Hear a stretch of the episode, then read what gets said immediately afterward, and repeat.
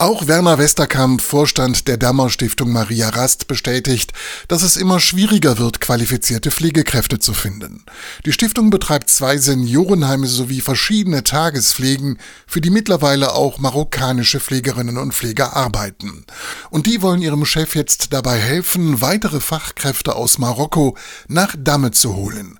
Sie haben ihm versichert, wir kennen dort eine Sprachschule und eine Pflegeschule, da können wir den Kontakt herstellen. Vielleicht bringt das die Stiftung Maria Rast weiter. In der Hafenstadt Adagir in Marokko hat Westerkamp 15 Gespräche mit Bewerberinnen und Bewerbern geführt.